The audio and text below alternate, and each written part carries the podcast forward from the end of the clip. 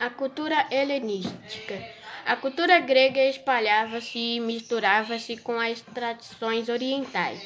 No Oriente foram fundadas cidades-estado, assimilando hábitos e costumes dos povos orientais. Milhares, milhares de gregos estabeleceram-se nessas cidades que nessas cidades cidades que possuíam escolas, templos, teatros e ginásios de arquitetura grega.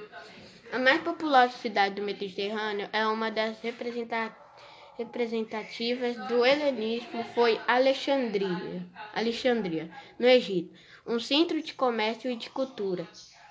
Contava com cerca de um milhão de habitantes: egípcios, persas, macedônios, gregos, judeus, sírios e árabes atraia poetas, filósofos, médicos macedônios, gregos, judeus, sírios e árabes. Atraia poetas, filósofos, médicos, astrônomos e matemáticos.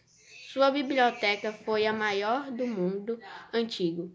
Outra atração Outra atração da cidade era o farol, com mais de 100 metros de altura, considerando uma das sete maravilhosas maravilhas do mundo antigo.